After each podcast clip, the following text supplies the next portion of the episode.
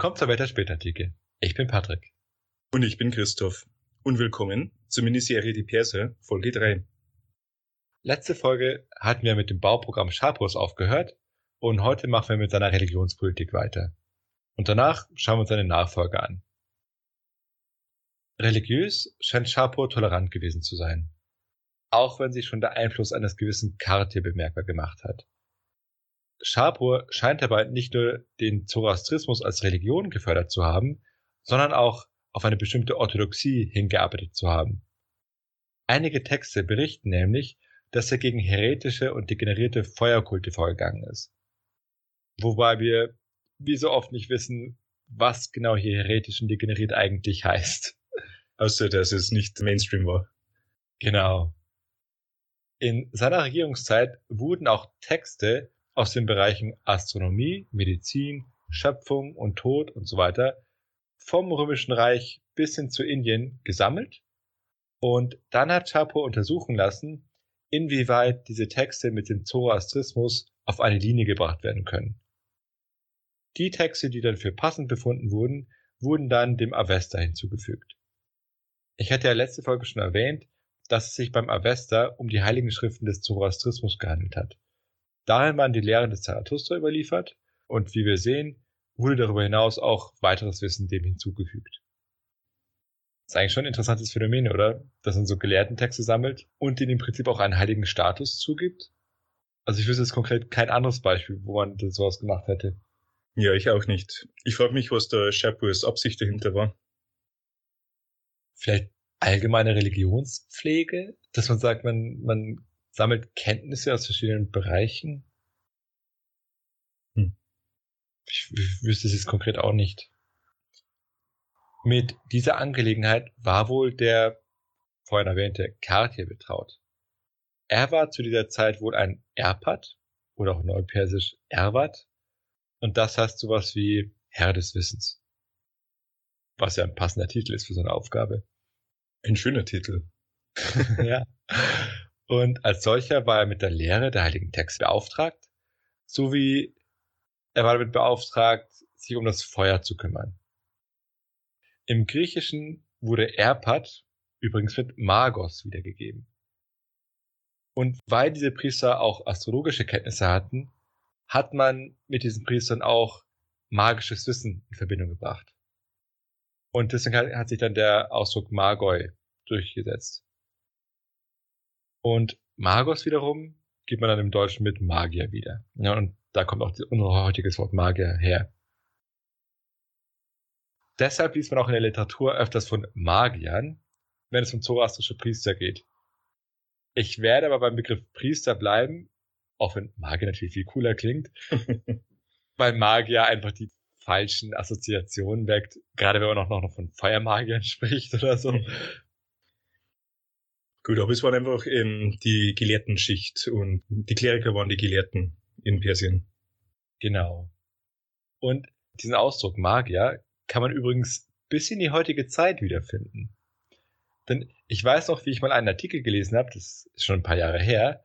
Dort ging es darum, dass irgendein obergeistlicher Typ aus Saudi-Arabien gegen Iran gewettert hat, weil es ja diese religiöse und politische Feindschaft geht.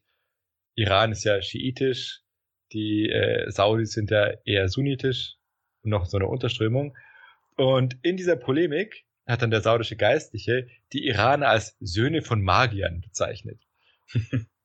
das heißt, es war natürlich eine offensichtliche Anspielung auf den Zoroastrismus und es ging natürlich darum, den Iranern zu unterstellen, dass sie keine richtigen Moslems sind, sondern immer noch diese komischen Zoroastrier und so weiter. Und auch im Krieg zwischen Irak und Iran hat man anscheinend den Begriff Magier abwertend gegen die Iraner gebraucht. Aber nur in diese Richtung. Also nur, das ist nur auf die Iraner an, angewendet worden. Genau. Weil Iran ja das mhm. ist ja das antike Persien. Mhm. Aber zurück zu den religiösen Entwicklungen im vierten Jahrhundert. Katir hat mit Schapurs Unterstützung mehrere Vaharan-Feuer angefacht und auch weitere Tempel gebaut.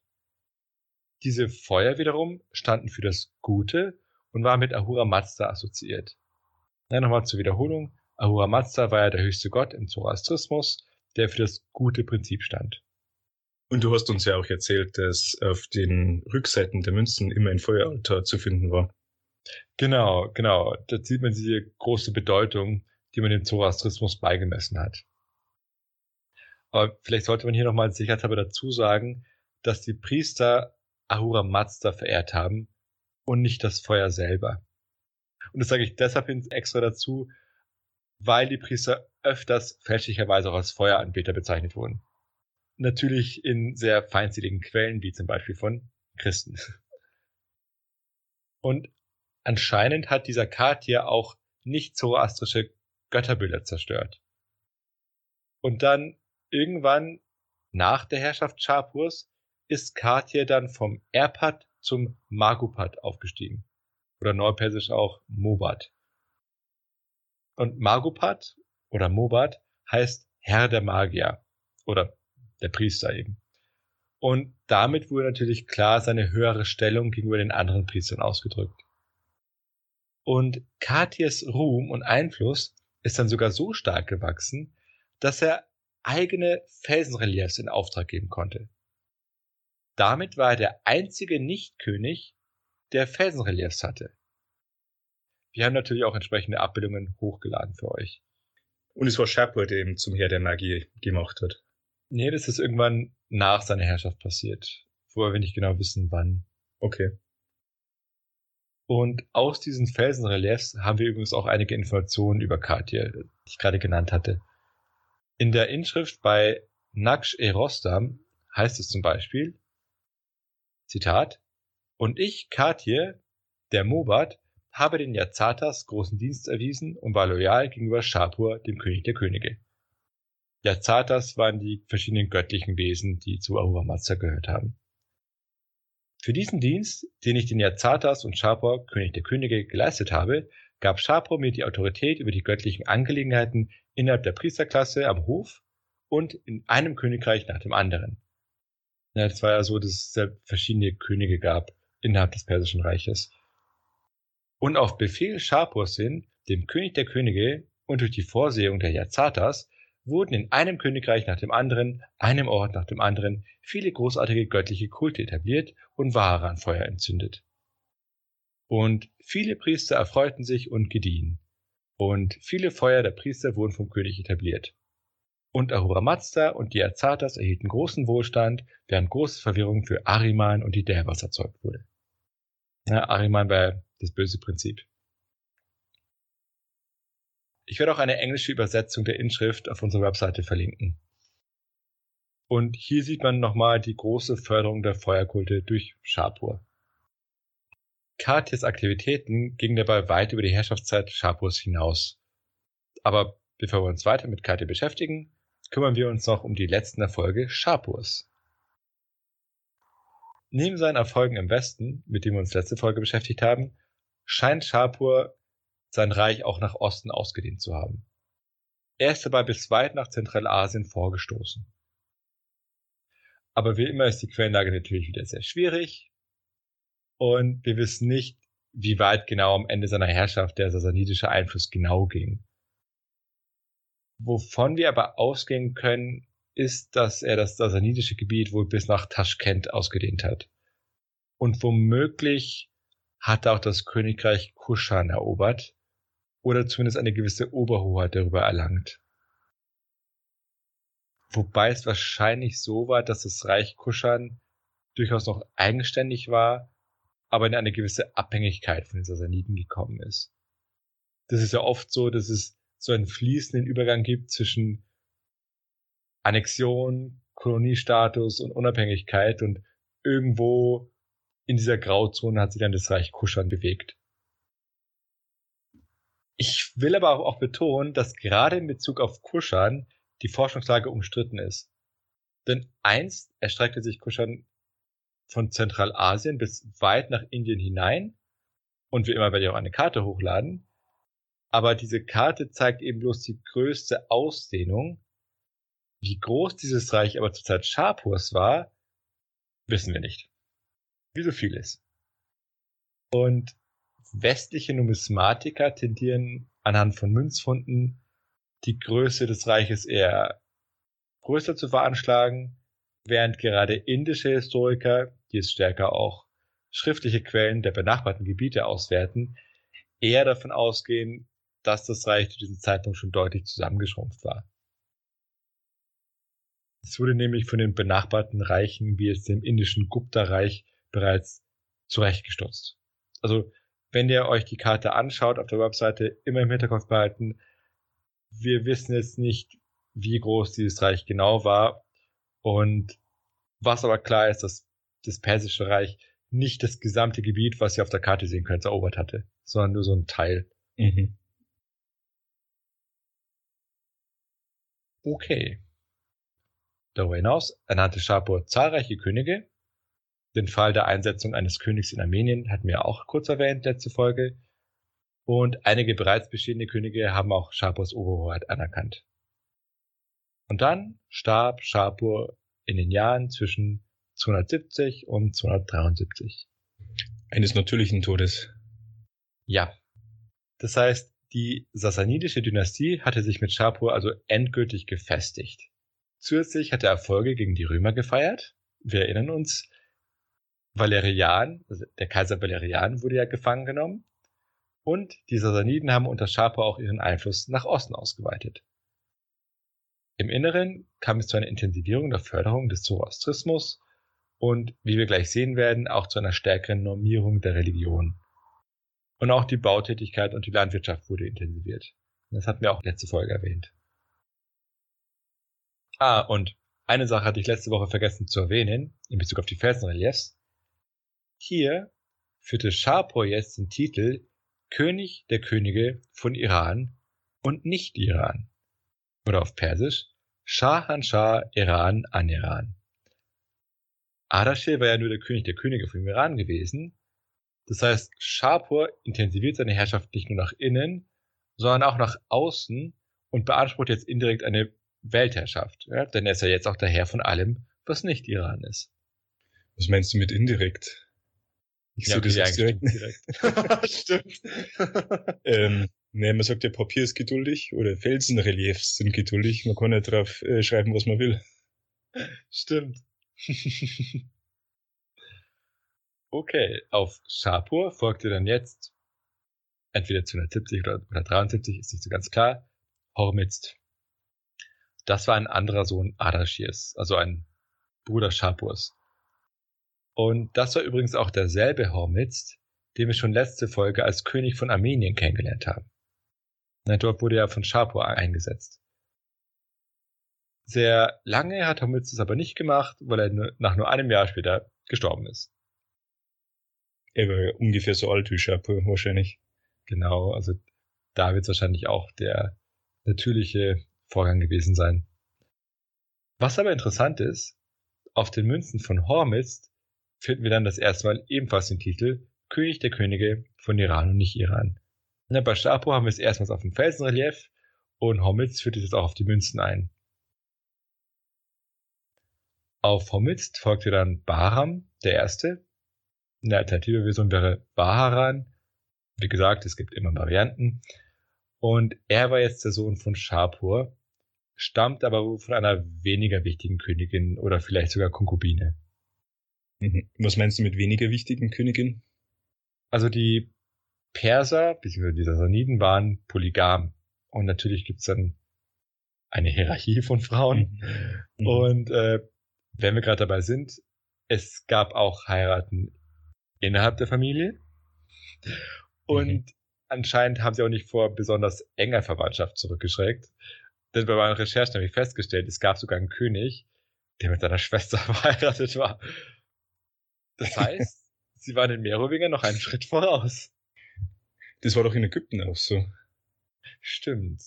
Das kommt ja auch von ähnlichen, äh, von den Griechen, aber äh, das hat nichts damit zu ja, die, äh, die Griechen wiederum hatten es auch übernommen, schon von den vorherigen Ägyptern. Ah, okay.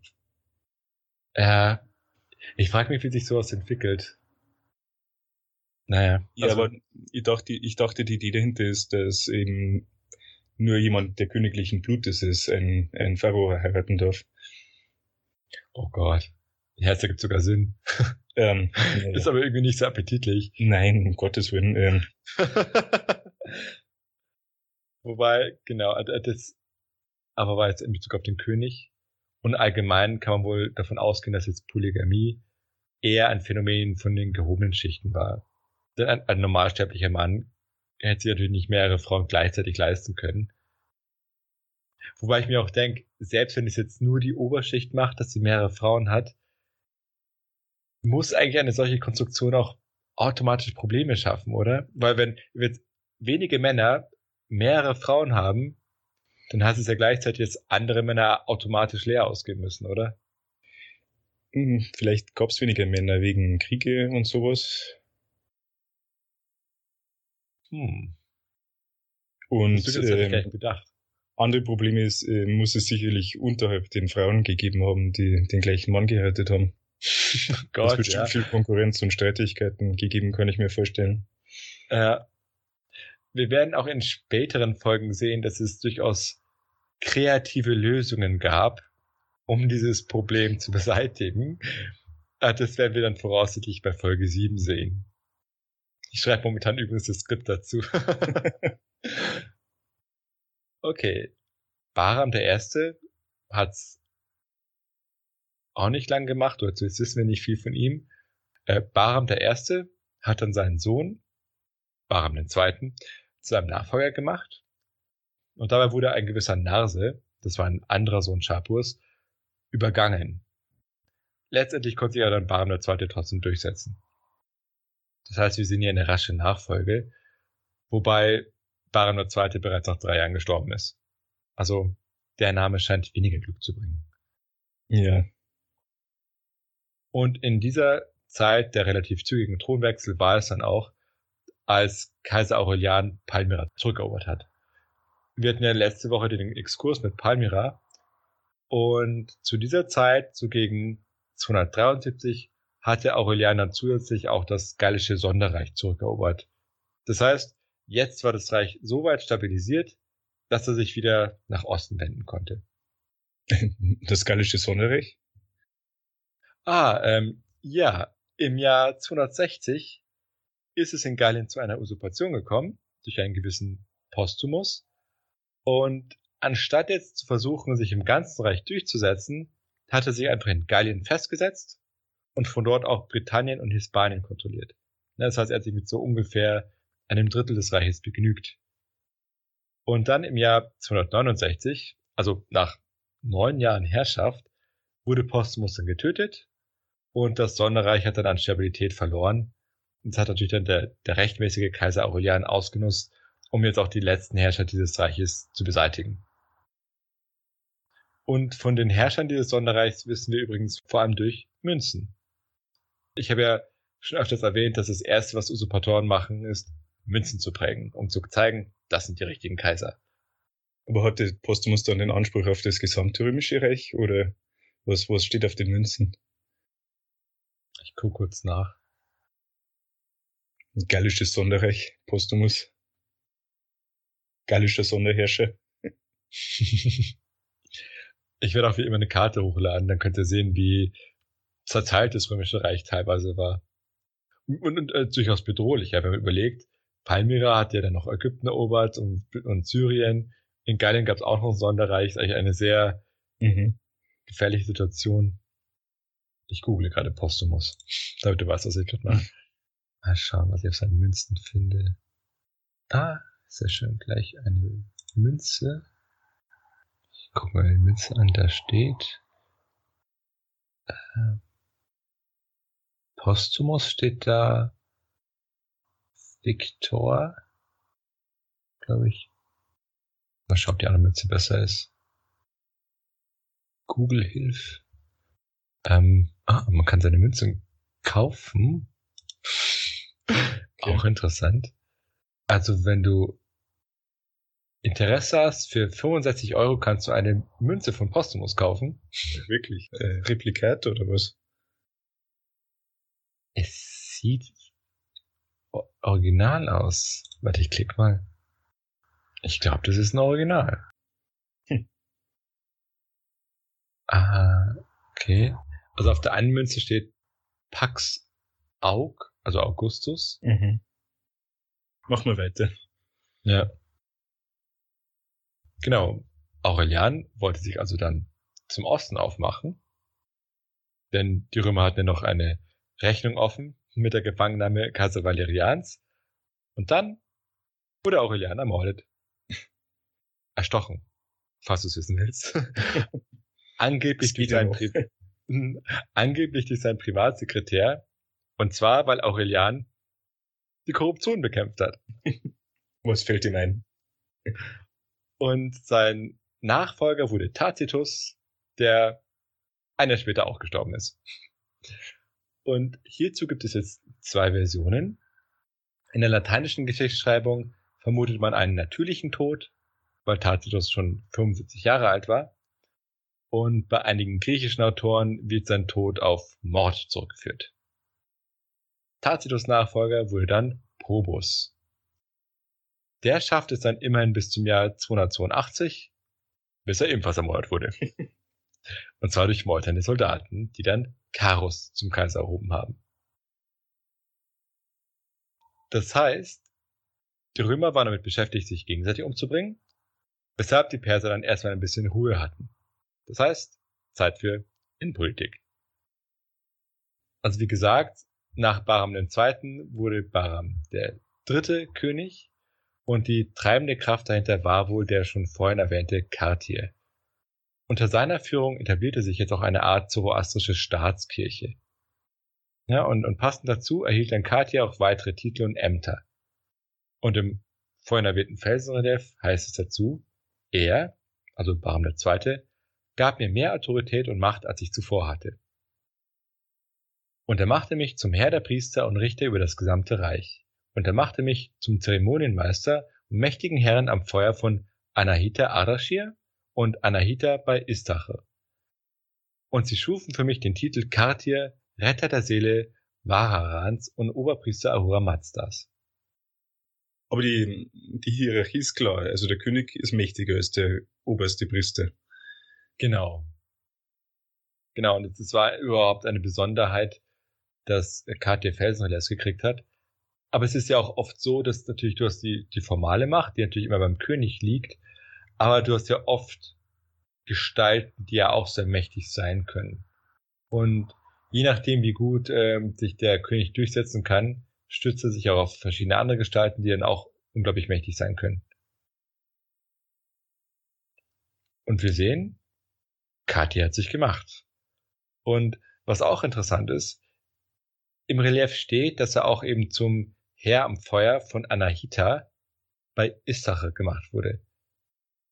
Und es war nicht nur was Besonderes, weil gerade dieses Heiligtum zu den wichtigsten im ganzen Reich gehört hat, sondern weil seit Ardashir immer nur sasanidische Familienangehörige das Priesteramt dafür ausgeübt haben.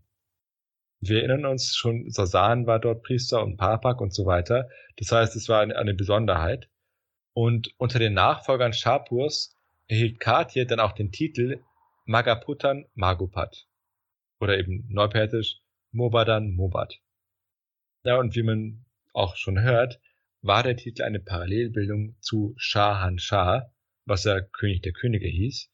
Das heißt, Katje war dann praktisch der Mobat der Mobats. Und damit hatte sich auch ganz kleine Spitze in der zoroastrischen Hierarchie ausgebildet. Denn dieses Amt gab es vorher nicht, oder zumindest nicht erwähnt worden.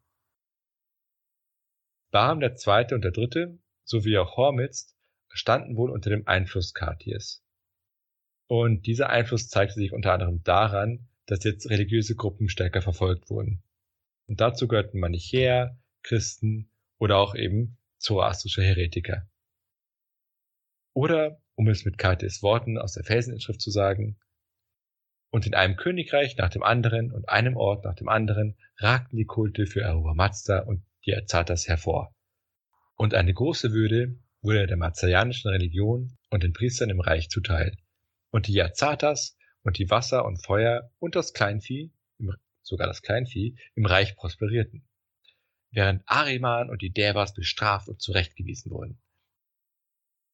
Und in einem Königreich nach dem anderen und einem Ort nach dem anderen, bla bla und so weiter. Und jetzt kommen nur Wiederholungen, wie toll alles geworden ist. Und ja, ja, also diese Formulierung in einem Königreich nach dem anderen kommt ständig in jedem Absatz. und man, man sollte eigentlich meinen, dass wenn man etwas in Stein meißelt, wo man nur begrenzt Platz hat, man sich nicht ständig wiederholen würde.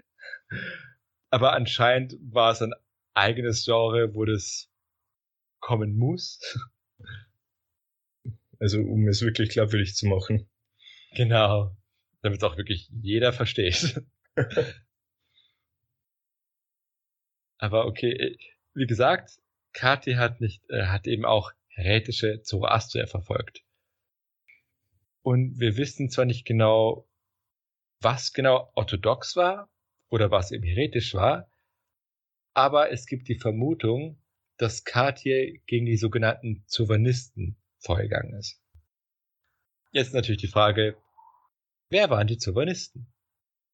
Also Zovanisten leitet sich vom Zovanismus ab und das wiederum kommt von Zurvan, was die oberste Gottheit im Zurvanismus war. Woher dieser Zurwand stammte, ist aber nicht klar. Also es gibt die Vermutung, dass entweder Zurwan sich aus der abstrakten Vorstellung von Zeit und Ewigkeit heraus entwickelt hat, also praktisch eine Personifikation ist. Eine andere These ist, dass es sich um eine vorzoroastrische Gottheit handelt, die aus dem medischen Pantheon stammt. Aber wie gesagt, wir wissen es nicht genau. Jedenfalls scheint aber der Zoroanismus eine Strömung innerhalb des Zoroastrismus gewesen zu sein. Und wir hatten ja erwähnt, im normalen Zoroastrismus, also im orthodoxen, gab es ja mit Ahura Mazda und Angra Mainyu zwei gleichewige Pole, von denen alles ausgegangen ist, während es im Zurvanismus so war, dass Zurvan die Gottheit ist, von der alles kam, und er hat Ahura Mazda und Angra Mainyu als Zwillingsbrüder hervorgebracht. Das ist natürlich nicht akzeptabel für die Anhänger des Zoroastrismus. Genau, oder zumindest für das, was Katia vertreten hat. Mhm. Darüber hinaus wissen wir aber leider relativ wenig über den Zoroanismus. Und all unsere Quellen stammen aus nicht zoroastrischen Texten. Ja, einerseits aus christlichen Texten der Antike und des Mittelalters. Hier haben sich vor allem armenische, persische und syrische Christen damit auseinandergesetzt. Und andererseits haben wir auch noch muslimische Quellen, weil es den Zoroanismus bis ins 10. Jahrhundert gab. Und deswegen auch islamische Theologen sich damit auseinandergesetzt haben. Und was auch wenig überraschend ist, nachdem wir relativ viele Quellen haben, wenn auch feindselig, gibt es auch verschiedene Varianten von der Darstellung vom Zoroanismus und von seinem Schöpfungsmythos. Wie genau der Zoroanismus aber in, in der Alltagspraxis ausgesehen hat, also ganz konkret, welche Rituale es gab und ob die sich jetzt unterschieden haben von anderen zoroastrischen Strömungen, wissen wir nicht. Das liegt nämlich daran, dass unsere Quellen sich mehr mit der Theologie beschäftigt haben und weniger mit der Alltagspraxis. Und hier sieht man auch wieder, wie unser Wissen immer von den persönlichen Interessen von vergangenen Autoren abhängt. Und über das, was die Leute nicht interessiert hat, können wir jetzt auch nur sehr schwierig Informationen gewinnen. Dementsprechend können wir auch vergangene Autoren deshalb auch als Flaschenhals unserer Erkenntnis bezeichnen. Also wir wissen wirklich über den Zionismus nur von Quellen, christlichen und muslimischen Quellen. Genau.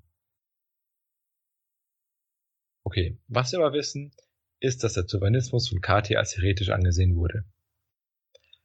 Das heißt aber nicht, dass der Zionismus zu anderen Zeitpunkten nicht möglicherweise als orthodox galt.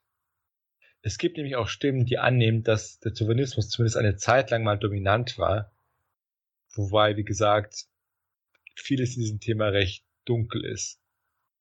Aber später werden wir dann auch mal einen einflussreichen Mobadan Mobat kennenlernen, der Zionist war.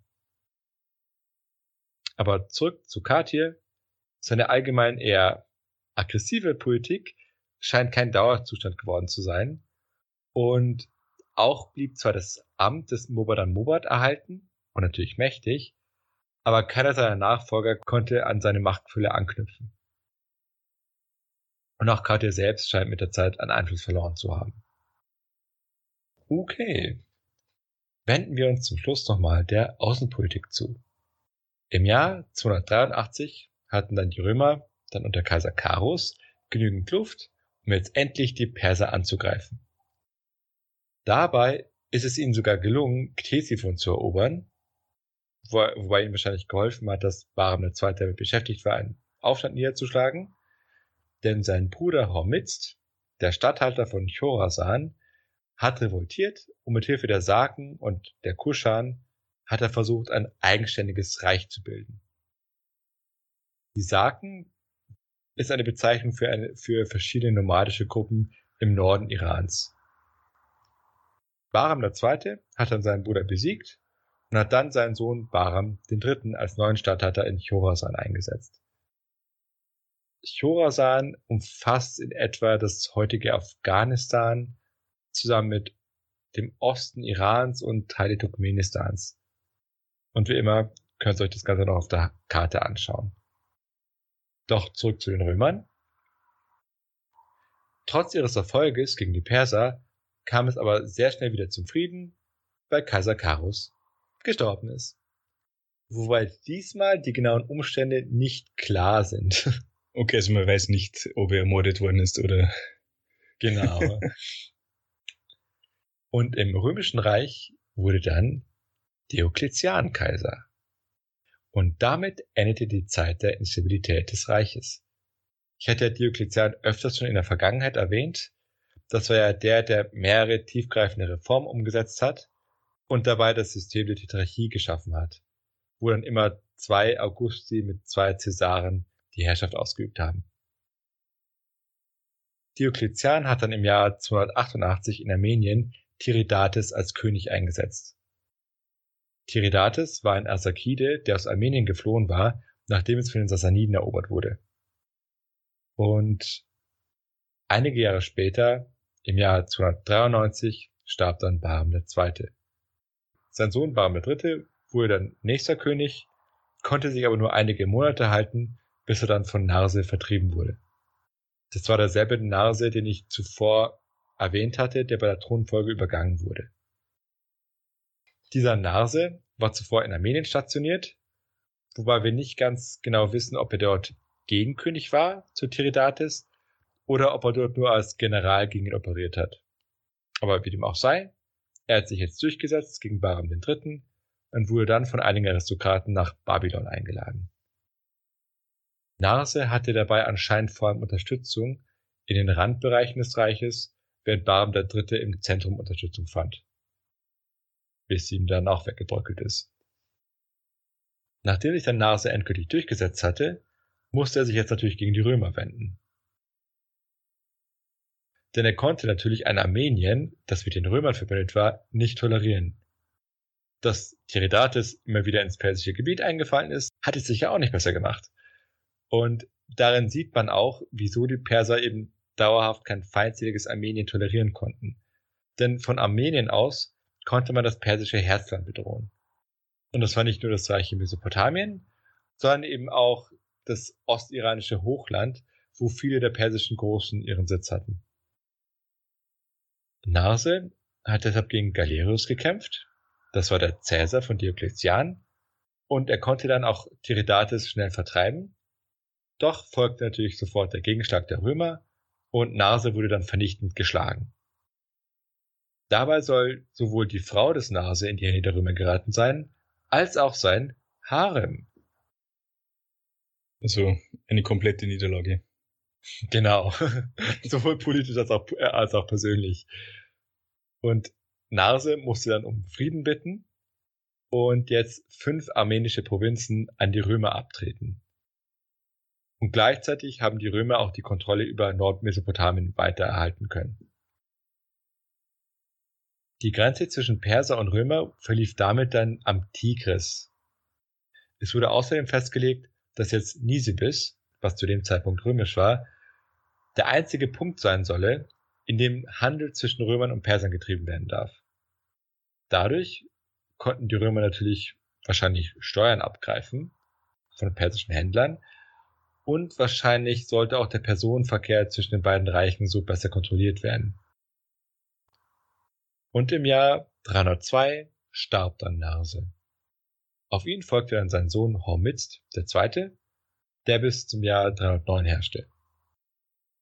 Doch über ihn wissen wir fast nichts, außer dass er als religiös tolerant galt und wir keine Berichte von Verfolgungen von Juden oder Christen haben. Was aber wichtig ist, ist, dass in seine Regierung die Konversion Armeniens zum Christentum fiel. Und das war dann vor allem natürlich für die spätere Entwicklung des Reiches wichtig. Hormizd starb dann im Jahr 309 und sein Sohn, der ebenfalls Hormizd hieß, sollte sein Nachfolger werden, wurde aber von der Aristokratie ins Gefängnis gesteckt. Wobei er von dort zwar flüchten konnte und dann zu den Römern fliehen konnte. Und als neuer König der Könige wurde dann Schapur bestimmt. Beziehungsweise, also Schapur Zweite. Und dieser Schapur Zweite war bei seiner Thronbesteigung zwar noch ein Kind, sollte dann aber in seiner 70-jährigen Herrschaft einer der mächtigsten sasanidischen Könige werden. Okay, damit schließen wir die heutige Folge. Nach der glorreichen Herrschaft Schapurs I. folgten also mehrere schwächere Könige im kurzen Abstand und diese standen vor allem unter dem Einfluss des mächtigen Priesters Kartir. Der wiederum konnte wie kein Priester vor ihm und auch nach ihm seinen Einfluss entfalten und eine aggressive Religionspolitik durchsetzen, bei der Christen verfolgt wurden. Sowie alle, die nicht der von Kartir propagierten Orthodoxie entsprachen. Und das Verhältnis zu den Römern war schlecht wie immer, wobei jetzt die Römer nach der Beendigung ihrer Schwächephase wieder Siege gegen die Perser erzielen konnten.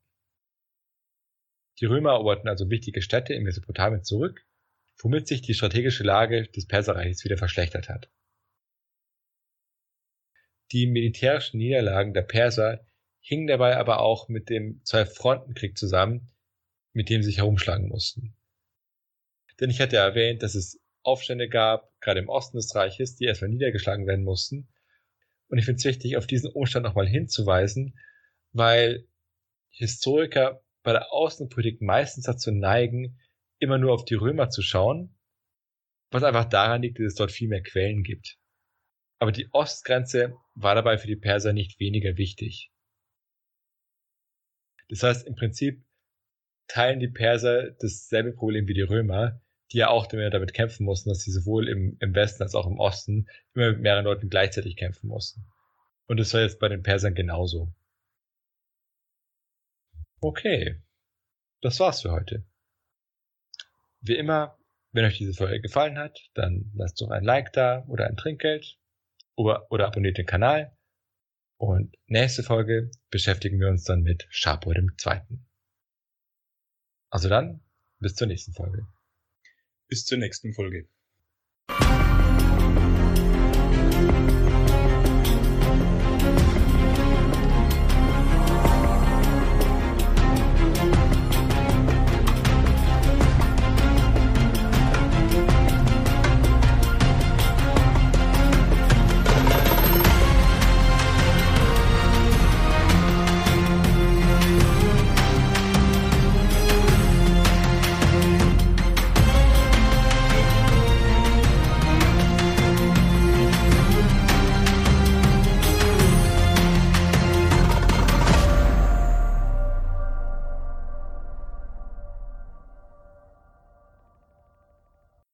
Ich glaube, das war relativ lang.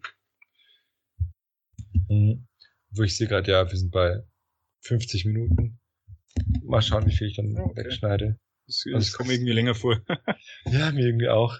Ich glaube, weil es, ah, weil es vielleicht nie, äh, weniger, weil, weil es relativ viele Informationen sind, weil es unter mhm. die nicht so stark zusammenhängen, weil du, okay, da kommt der nächste und der nächste und der nächste.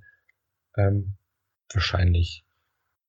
Aber ja, ich finde es auch immer faszinierend, dass es gibt Folgen, die kommen mir bei der Aufnahme ziemlich kurz vor, da bin ich überrascht, wie lang sie sind. Ja. Und bei anderen ist es genau umgekehrt. Komisch. ich glaube, wahrscheinlich hängt es auch ein bisschen damit zusammen, wie unterhaltsam sie sind. ja, nein, schön zu sein. Die ganzen Ermordungen wieder. ja. Ja, aber dass der dann 70 Jahre lebt, ist natürlich vermutlich glücksvoll für das Persönlich. Ja, genau. dann eigentlich wie, wie, wie ähm, prekär die Situation des, West äh, des Römischen Reiches war. Ja, ja. Das Weil Palmyra und dann dieses gallische Sonnerecht, da ist eigentlich nicht mehr viel übrig dann. Ja, das ist schon krass, weil da hast du dann irgendwie Nordafrika und Italien, ähm, dann noch irgendwie den Balkan. Ja, ja, ist die Frage, wenn sich das, ähm, wie wäre die Geschichte weitergegangen, wäre das Reich auseinandergebrochen. Ja.